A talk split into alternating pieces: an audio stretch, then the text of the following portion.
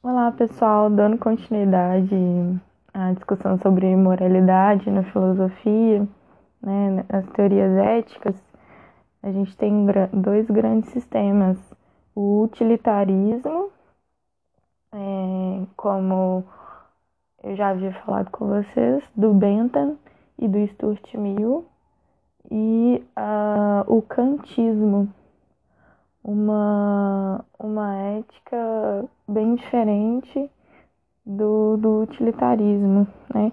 É, na verdade, a teoria moral de Kant. É, eles são. O que acontece? Uh, o Bentham, se eu não me engano, tem. Né, nasceu em mil, 1748 e Kant 1724.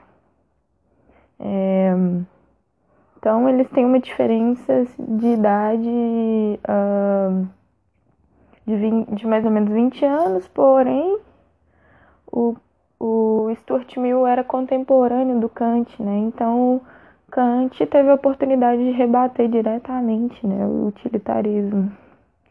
É, e é interessante ver que. Um, a teoria moral de Kant, na verdade, não é a única teoria que ele faz, né? Enquanto Bentham, ele era um jurista, né? Então, é, a, a teoria moral do Bentham, ela funcionaria também como concepção de justiça, né? É, Para legislação. E o Kant, ele tem uma, na verdade, o que a gente chama na filosofia quando a gente uh, uh, tem filósofos que procuram saber a origem do modo como a gente conhece o mundo. É, são filósofos que trabalham com a gente chama de teoria do conhecimento. E a, a moralidade do Kant, a teoria moral do Kant, ela se baseia um pouco uh, no que ele no que ele já desenvolve na sua teoria do conhecimento. Então, ele escreve sobre várias áreas, é, dentre elas a teoria do conhecimento. É, ele tem também trabalhos sobre estética, né? Um, sobre o que é o belo, né? Quando a gente fala de estética na filosofia, a gente está falando sobre concepções de arte, né? O que é o belo, o que é beleza. E um, e dentro desse sistema a gente tem também uma teoria moral. A gente não vai trabalhar com as outras, né? Nosso tema é moralidade. Mas já de cara a gente tem uma oposição muito forte ao utilitarismo. Kant, nessa teoria moral, ele fala que desejos e, e as vontades, né, é, são contingentes é, e não podem servir de base para uma teoria moral.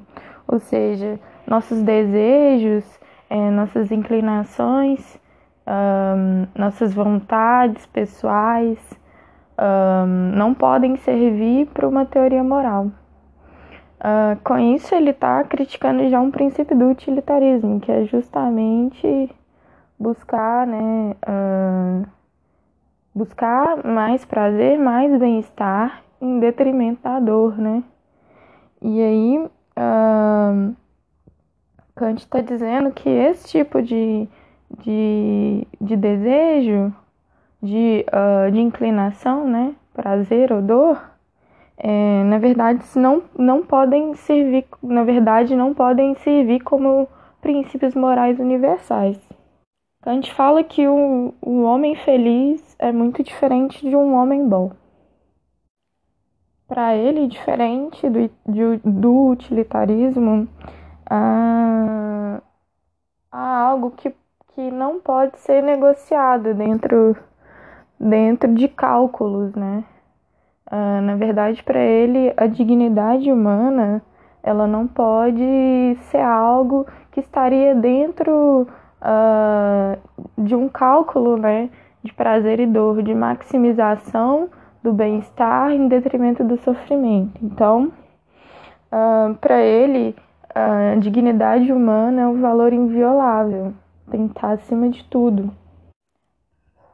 A teoria moral de Kant ela tem um apelo muito forte à, à concepção de que nós somos seres racionais e isso é o que nos define. Uh, então, a nossa racionalidade é o que vai ser o fundamento da moralidade. Ele ainda reitera, né? Quando a gente busca o prazer e evita a dor, a gente não está sendo livre. A gente está se guiando por uh, desejos pessoais, alguns desejos que a gente. Um, que, a, que a nossa, o nosso corpo ele tem, por exemplo, sei lá, é, a gente sai da escola com muita fome porque a merenda no Divina estava ruim e a gente chega em casa e aí não tem ninguém. Aliás, a gente não vê ninguém aparentemente. A pessoa que fez comida, sei lá, sua mãe, seu pai, seu irmão, sua irmã, tá tomando banho. E os outros não estão em casa. É, e aí você vê a comida, tá com muita fome, tem, tem comida suficiente para duas pessoas, mas como você tá com muita fome, você pega e come tudo. Isso é se guiar por, por alguma inclinação. É, então, uh, o que o Kant está falando é que no utilitarismo, uh, se a gente se guia pelos nossos desejos, pelas nossas inclinações, por exemplo, buscar um, um bem-estar, Uh, muitas vezes a gente é levado pelos nossos instintos, né?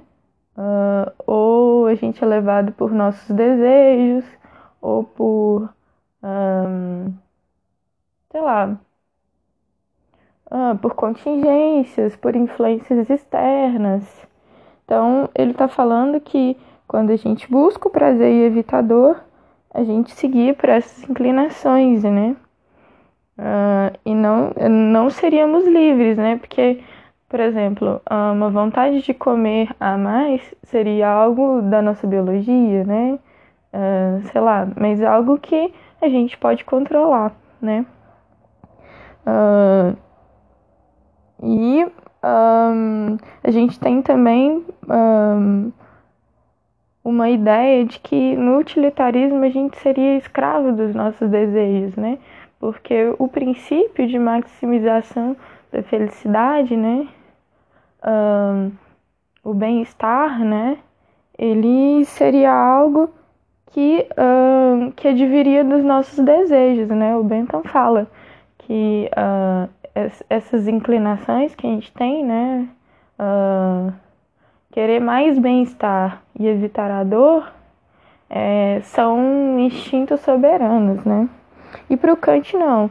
Isso na verdade é uma uh, é algo que faz com que a gente não age de forma livre, né? A gente age por ou condições externas de influência do meio ou por algum desejo que você tenha é, então a gente não se guiaria apenas pela nossa razão, e sim por uh, coisas externas à nossa razão. Para ele, só uh, quando a gente se guia apenas pela nossa razão é que a gente é realmente livre. Um dos exemplos do Kant, do próprio Kant, é uma criança que é algo que a gente acho que todo mundo já fez, né, para os pais. Uh, dar um dinheiro para uma criança para uma criança buscar um pão. E aí o comerciante, ele percebe que ele pode ter, obter vantagem nisso, ou seja, cobrar um valor maior do pão. E aí essa criança, ela nem saberia, né? E aí Kant diz, uh, só que aí o comerciante ele vende o pão, só que no valor correto, pensando o seguinte, olha, eu posso obter vantagem dessa criança e cobrar mais, mas aí os pais vão, vão saber depois, vão espalhar na vizinhança que, que eu cobrei o pão a mais, né? Então, o que que acontece? Para o Kant, é, a honestidade dele não não tem valor moral. Por quê? Porque ele está pensando justamente nas consequências da, de um ato desonesto e não está pensando na, na honestidade como se fosse um valor a ser, uh, a ser empregado por si mesmo. Então, ele, ele não cobra mais da criança, mas ele queria cobrar, né? Ele não faz com medo das consequências, né?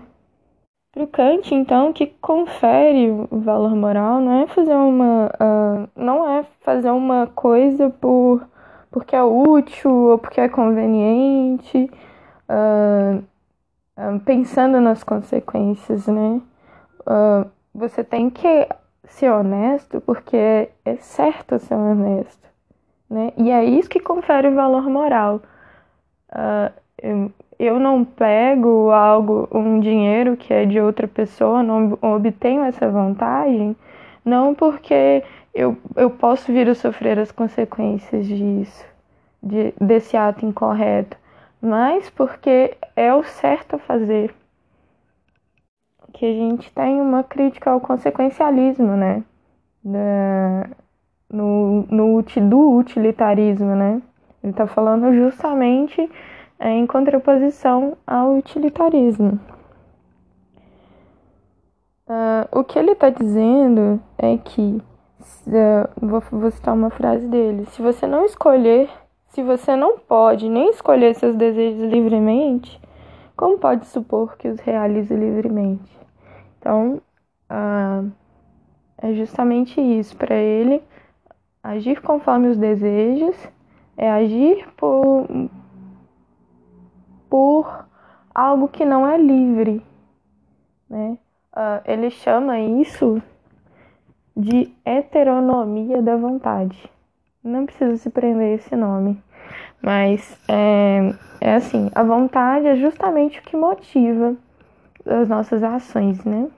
Uh, a gente pode pensar no sentido normal de vontade, como a gente entende, né?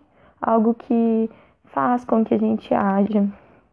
É, quando a gente age por liberdade, Kant fala que a gente tem autonomia da vontade, ou seja, autônoma, né? Autogerida, né? Uh, não é influenciada por coisas externas.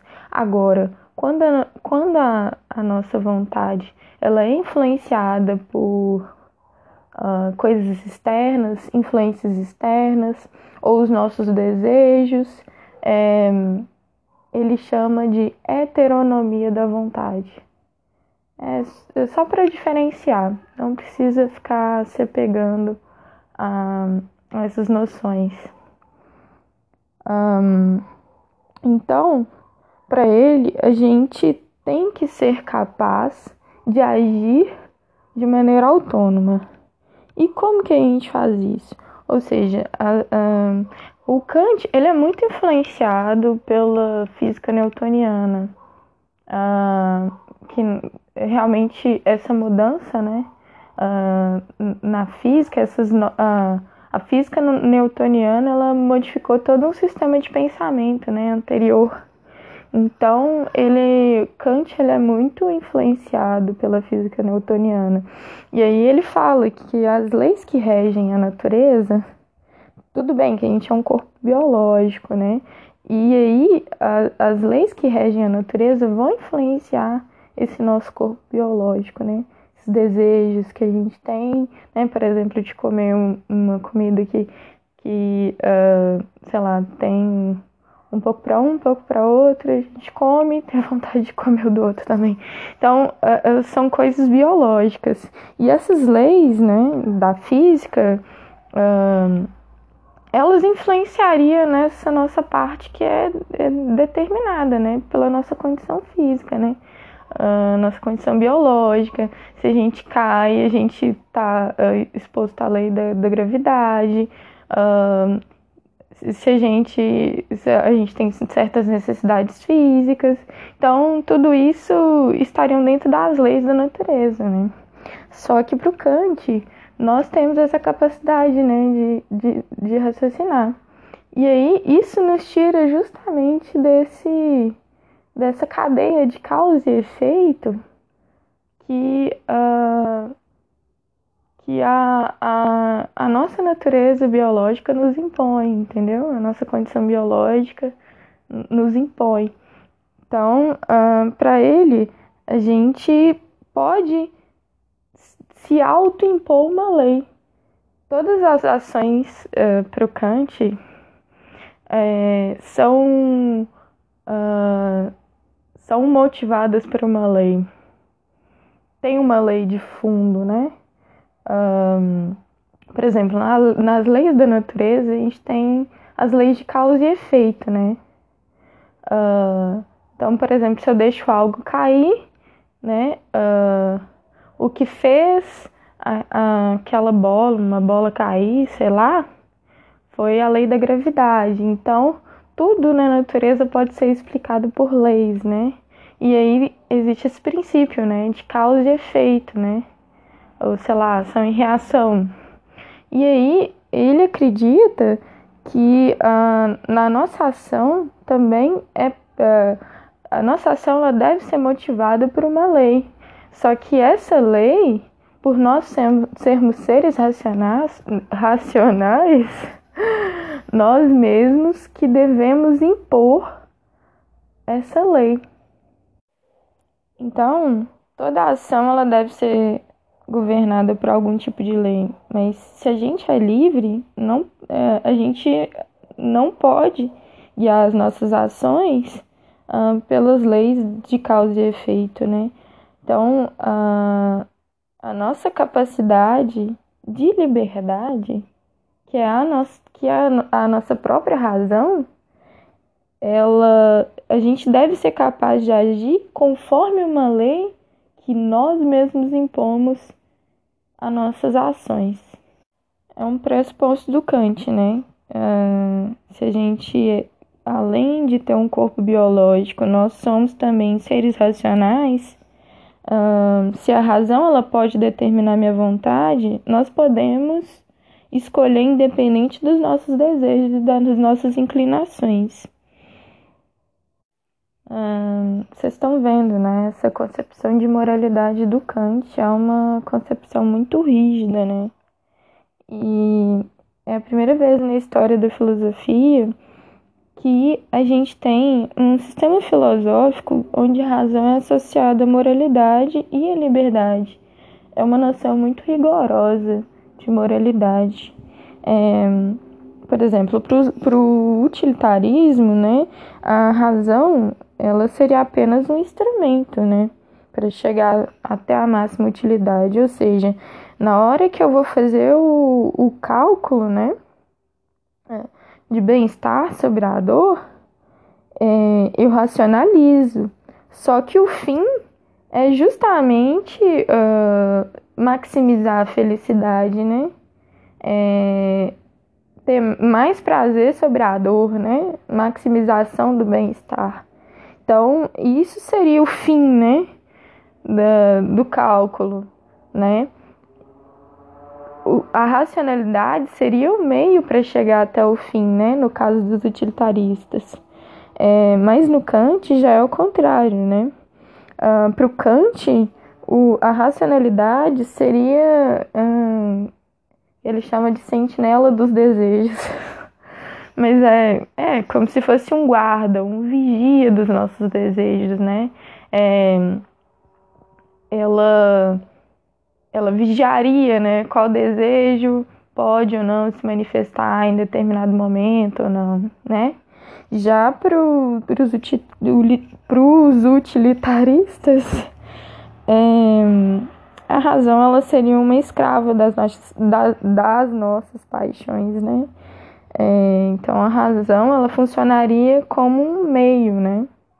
Um meio para se obter a maximização da utilidade, né? Então, essa lei moral que Kant acredita que a gente pode impor a nós mesmos, ele chama de imperativo. É, o imperativo, ele, não sei se vocês viram no português, né, mas é sempre um mandamento, né? Algo que incita a ação, né? Faça, use, compre, seja. Eu não sei se vocês sabem, nas campanhas publicitárias nem pode se usar imperativo, né? Porque é psicologicamente comprovado que a gente é mais incitado a, a, a fazer o que a propaganda está dizendo, justamente pela propaganda tá na forma do imperativo. Não sei se vocês lembram, né? Teve uma época, quando eu era muito pequena, tinha essa propaganda, né? Que era do batom, o chocolate da garota, né? Compre batom, compre batom. Era uma propaganda assim que tinha um menino com... que pediu pro pai para comprar batom no supermercado. Enfim, ela, inclusive, essa propaganda é, foi retirada justamente por causa disso porque uh, geraram várias polêmicas em cima disso, da questão do, uh, das propagandas serem muito apelativas, né?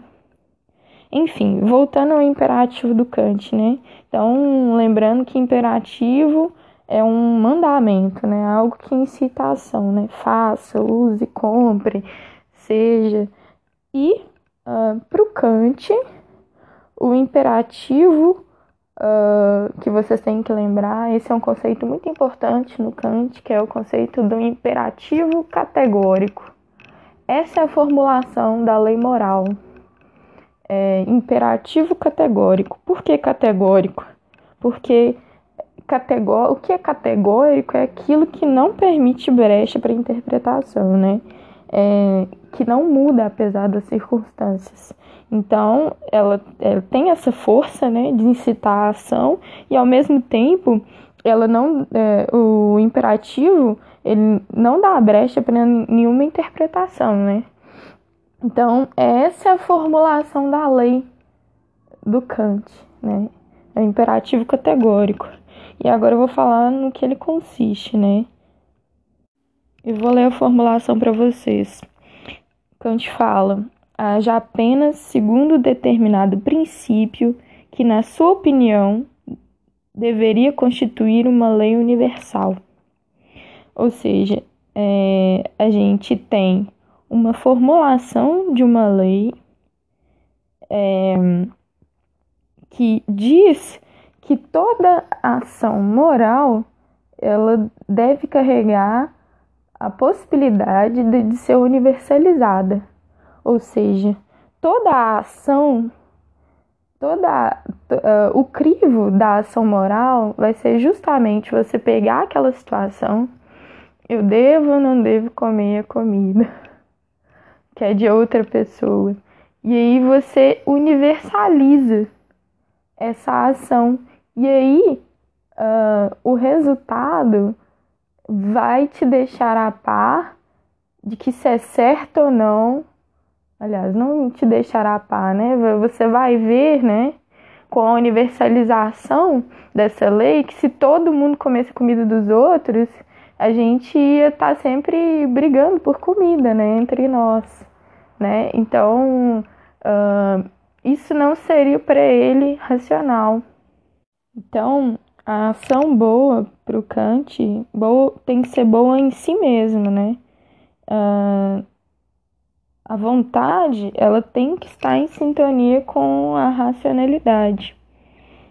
Um, é um princípio, né, do qual se partiria, independente de qualquer consequência que, que aí adviria, né. Eu li um, um exemplo um, num livro de ética que se chama Justiça, o que é fazer a coisa certa. É, eu li ele também para falar sobre o utilitarismo. É, lá o autor dá um exemplo uh, que é mais ou menos o seguinte: eu tô com muita necessidade de, de, de uh, financeira, né? E aí eu sei que eu não vou poder pagar, mas eu peço um dinheiro emprestado para uma pessoa, sabendo que tão cedo eu não vou, não vou pagar. Mas eu prometi, fiz uma promessa que eu vou pagar é, num determinado momento. Só que eu sei que eu não vou poder pagar nesse prazo. E aí, a gente tem que pensar se a gente pode universalizar né, essa máxima, né, de acordo com o imperativo categórico. Né? Então, é certo a gente fazer uma promessa que a gente sabe que não pode cumprir? Então, para o Kant, essa universalização dessa máxima, né? Por exemplo, toda vez que alguém tiver uma necessidade de dinheiro, pode fazer uma promessa e não cumprir, né? Toda vez quando todo mundo tiver, né, essa necessidade, ela pode é, fazer uma promessa falsa. Kant diria que não, né? Se a gente universalizar essa máxima, por exemplo, todo mundo quando tiver necessidade pode pegar dinheiro emprestado e fazer uma falsa promessa, ninguém mais vai fazer promessas, né? Ninguém mais vai acreditar na instituição, né, da promessa. É, igual, por exemplo, esses acordos, né, feitos de boca a boca, né? Uh, muitas vezes as causas, uh, o, até hoje, né, a gente tem muitas causas julgadas sem ter um papel escrito. No interior tem muito isso, né? Ah, vou trocar tanto, você me dá tantos. Te vendi uma coisa, você vai pagar em tantos dias. E a pessoa não paga, isso vai para a justiça. E esse acordo de boca, ele continua valendo, não é porque não tem um papel assinado, né? Se tiver testemunha e tal, dependendo do caso. E aí é isso também, né? Um, essa instituição da promessa, né? Se, uh, se, se a gente universalizar uh, essa promessa falsa, essa possibilidade que todo mundo que estiver necessitado faça uma promessa falsa, ninguém mais vai emprestar dinheiro e ninguém mais vai acreditar em promessa, né? Além de ser moralmente condenável, é, também seria irracional. Por quê?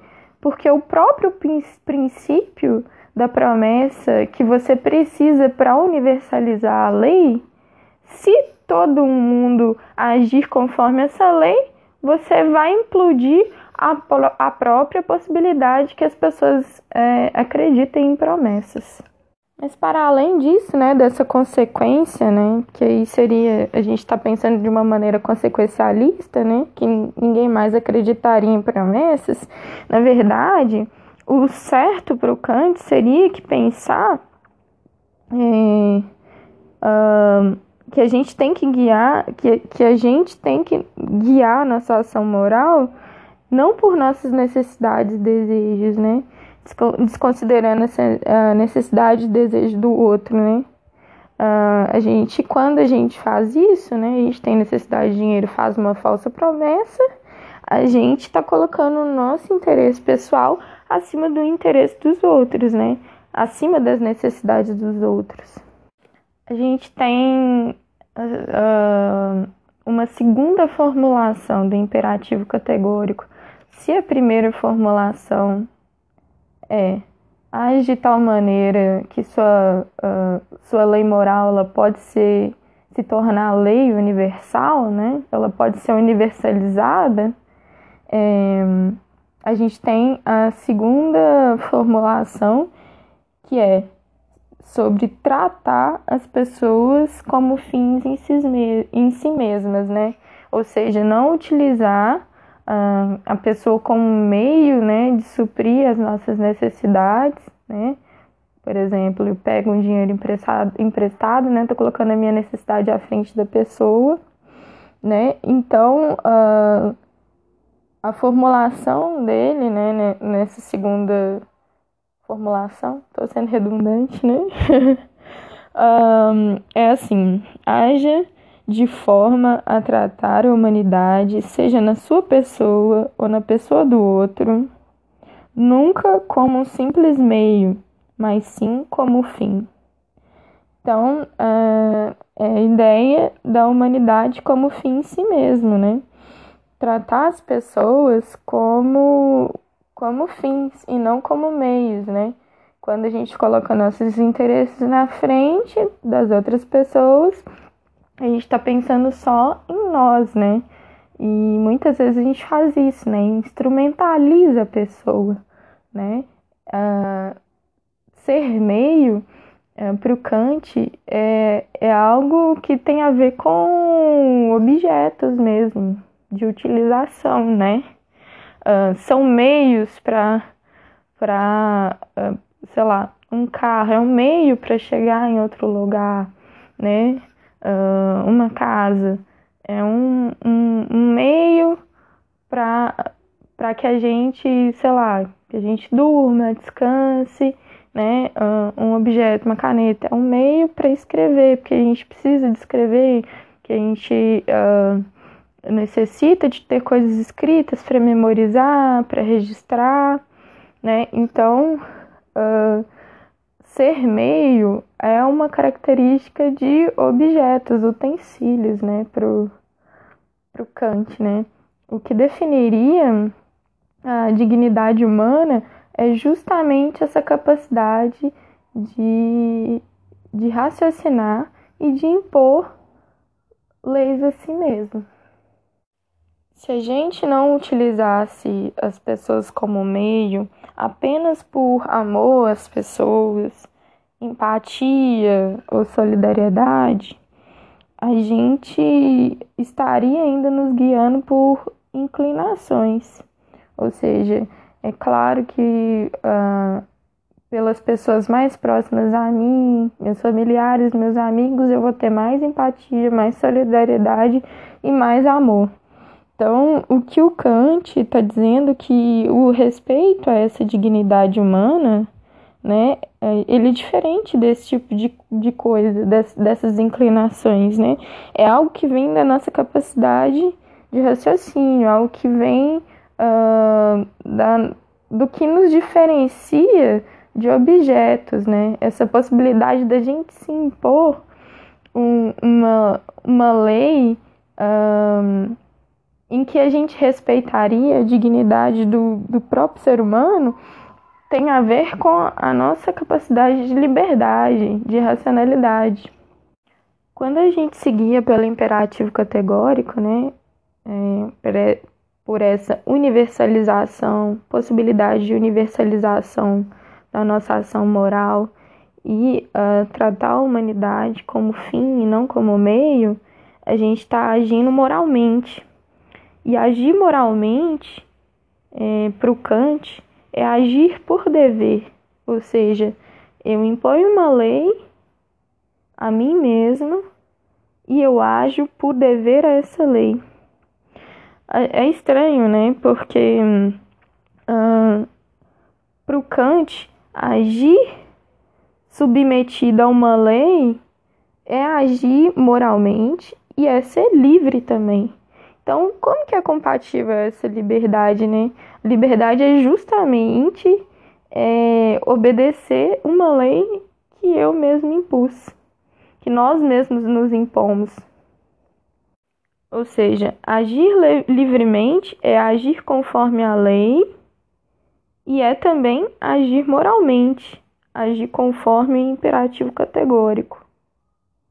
Então é isso, né? Eu mesmo imponho uh, uma lei a mim mesmo e eu tenho o dever de obedecer a essa lei. E aí, ao obedecer essa lei, eu exerço a minha liberdade. Isso por quê? Porque a lei ela é formulada justamente por, por nossa capacidade de raciocinar, que é a, a, a, a nossa parte a qual a gente pode ser livre, né? Porque, como eu já falei, né, o nosso corpo biológico, ele tá, hum, ele tá sujeito às leis da natureza, dentre outras coisas, né? As nossas necessidades físicas. Então, vou propor a vocês um experimento. É, na segunda formulação, né, que o Kant diz o seguinte, que a gente não pode ser tratado como meio, mas a gente tem que ser tratado como fim em si mesmo, né? Se a gente universaliza a máxima no oposto do que ele está dizendo, por exemplo, todos os seres humanos podem ser tratados como meios. Se uh, a gente universaliza essa máxima, o que, que ocorre?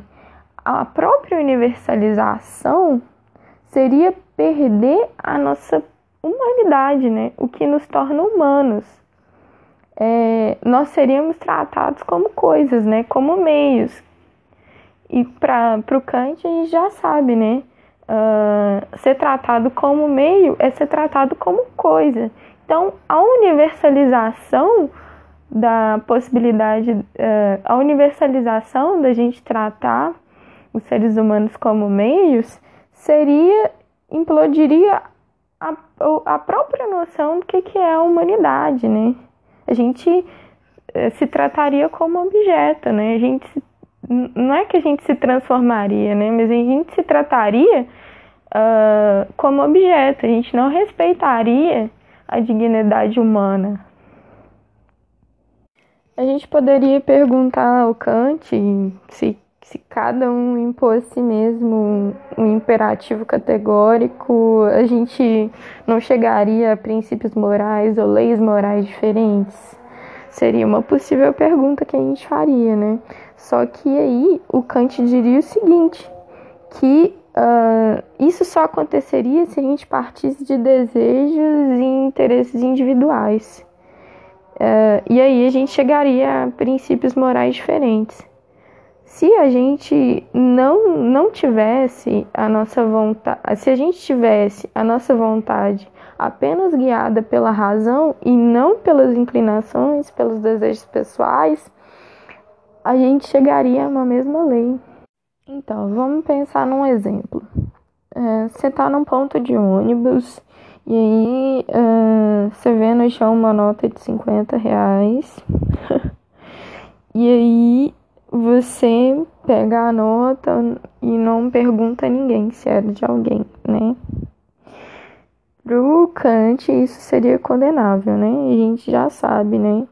Se todo mundo é, omitir uma informação para obter uma vantagem, por exemplo, se a gente universalizasse, né? Ah, todo mundo pode omitir uma informação é, para obter certa vantagem, né? Isso, uh, isso faria com que uh, a gente tivesse uma insegurança em relação às pessoas, né? A gente estaria sempre com medo que as pessoas quisessem tirar vantagens da gente o tempo todo, né? Se todo mundo fizesse isso, né, em muitas situações, uh, várias pessoas também seriam prejudicadas, né? Porque quando a gente.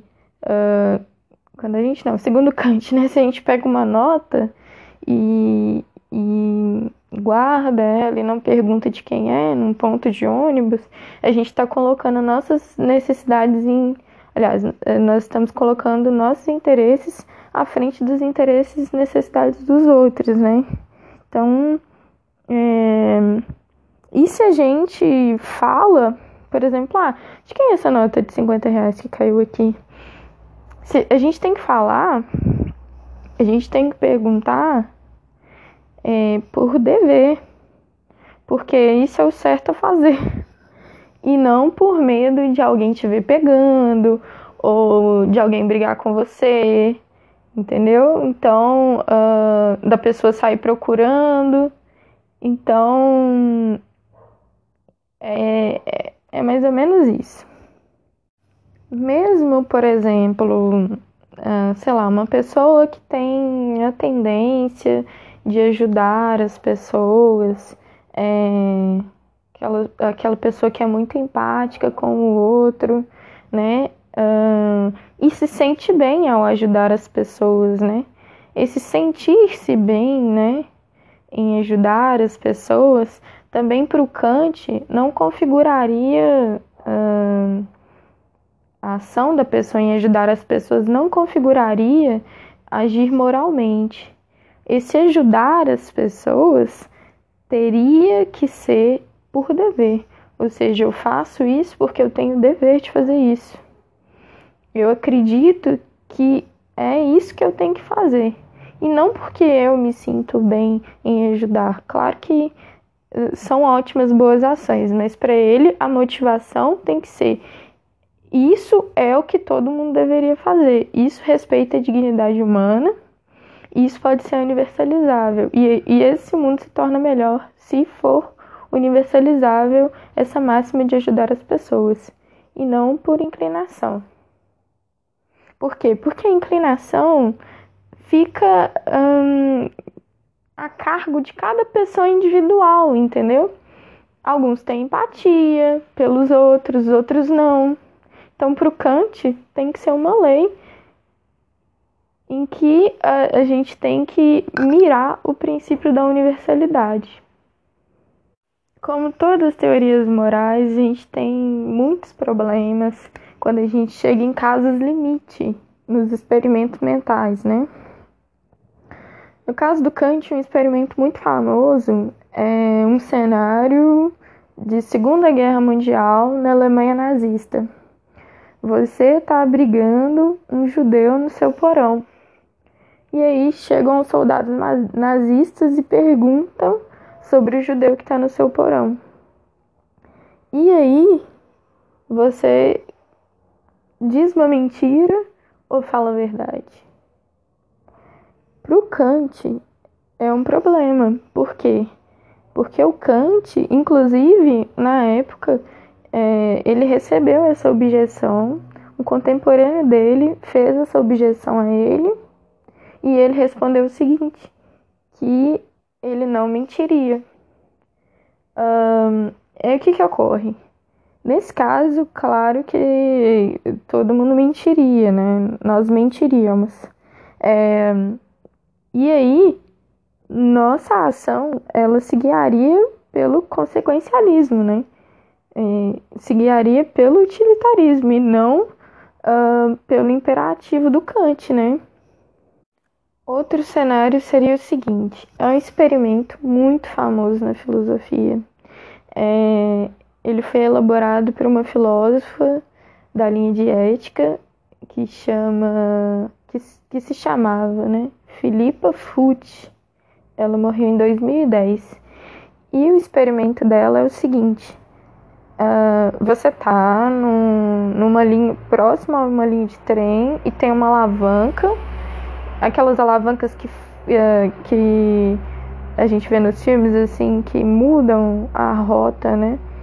Do, dos trilhos, né? Que mudam a rota dos vagões, né? É um, na verdade, é um bonde desgovernado é, tem um bonde desgovernado vindo, você está perto dessa alavanca, onde você tem a possibilidade de, de, um, de mudar a rota desse trem desgovernado. Uh, na trilha, no trilho em que o bonde já está vindo, tem cinco trabalhadores, é, sei lá, arrumando os trilhos, né? E no, no, na outra possibilidade, aliás, na outra rota, né, que você tem a possibilidade de, de desviar, tem uma pessoa. O Kant. O que, que o Kant faria? O Kant não mataria uma pessoa. Ele não desviaria. Agora, já os utilitaristas, eles, falam, eles é, pensariam no, na, no princípio da máxima felicidade, né? No, no princípio utilitarista de maximização da felicidade. Então, eles matariam uma pessoa e um, preservariam a vida das outras cinco pessoas. Então, é bem complicado, porque esses, esses casos limites, eles são para isso mesmo, para assim para pegar os princípios e levá-los até as últimas consequências, né? Claro que uma situação assim é improvável, claro que é improvável, mas é aquilo que eu já falei, serve para testar algumas das nossas intuições morais. Mas, por exemplo, não vou me demorar mais nesse exemplo, mas assim, ah, se for uma pessoa conhecida, a uma pessoa do trilho que você desviaria, fosse uma pessoa conhecida sua, um familiar, alguém que você gosta, ou se fosse um presidente, enfim, existem, sei lá, que desencadearia uma guerra. Então, assim, existem inúmeros problemas em torno desse exemplo e de todos esses exemplos, assim, que são bem, é, são bem bizarros, assim, mas é isso. é, são nesses termos que, que são discutidas essas teorias morais, né? Se a gente leva esses princípios, a, a ideia desses exemplos é, se a gente leva esses princípios até as últimas consequências, o que que acontece? A gente está disposto a assumir até as últimas consequências desses princípios? Então é um pouco isso, assim. No caso desses exemplos limite, é claro que seria complicado para a gente adotar a lei kantiana até as últimas consequências, né? Adotar a moral kantiana até as últimas consequências. Assim, seria muito complexo, né? Muito complicado, com consequências muito pesadas. Mas é, eu acredito que o Kant está pensando no seguinte: se a gente abrir exceções, sempre que a gente achar que a gente uh, pode abrir exceções, a gente está destruindo esse caráter categórico da lei moral, que é justamente o categórico significa o quê? Sem interpretação, sem possibilidade de interpretação, independente das circunstâncias, tem que ser assim. Eu acho que ele está pensando o seguinte: muitas vezes no dia a dia a gente comete algumas coisinhas a gente obtém uma vantagem aqui outra de lá, entendeu? Então, uh, acredito que seja isso. Se a gente começar a abrir exceções, a gente uh, não, não vai ter uma, uma lei moral rígida, né? A gente vai sempre obter exceções para a gente mesmo, né? Para a gente tirar vantagem de certas situações.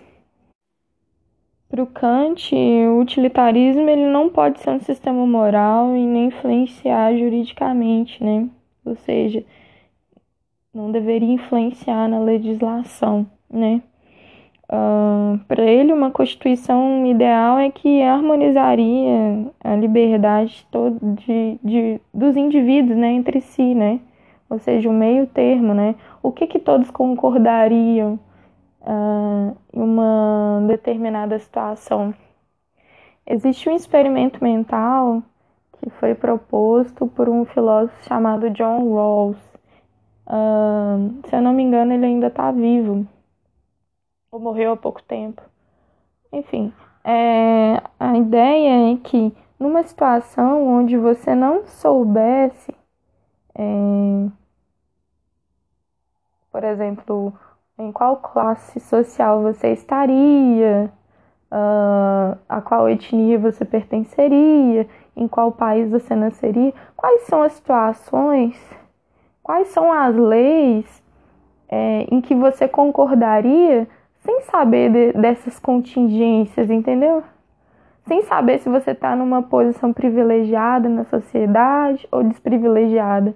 Quais são a, as regras às quais você você daria adesão sem saber qual que é o seu lugar na sociedade. Então você não sabe se você é, se você é rico, se você é pobre, uh, em qual situação você está. Então uh, provavelmente você vai aderir a uma situação onde todo mundo é, todo mundo tivesse direitos básicos assegurados e certas liberdades asseguradas.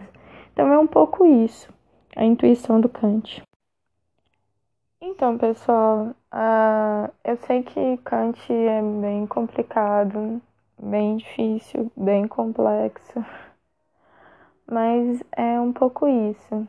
É, depois, se vocês tiverem dificuldades, vocês me mandam mensagem e eu pretendo também fazer um esquema é, contrapondo a, a ética utilitarista e a ética kantiana para a gente ter uma certa noção, né, dessas diferenças, contrapondo, né, colocando em embate e uh, também uma coisa para vocês registrarem, né, porque eu vou falando os nomes das pessoas e coisas, é, mas eu espero que tenha ficado pelo menos o princípio dê para vocês pegarem. O que, que vocês têm, têm que ter em mente? É, o que, que tem que ficar fixado, né? Uh, essa noção né, de, de crítica né, do, do Kant com relação ao utilitarismo, né? Essa, essa questão de agir com liberdade, é agir racionalmente, é, essa noção do imperativo categórico, né? Essas duas formulações.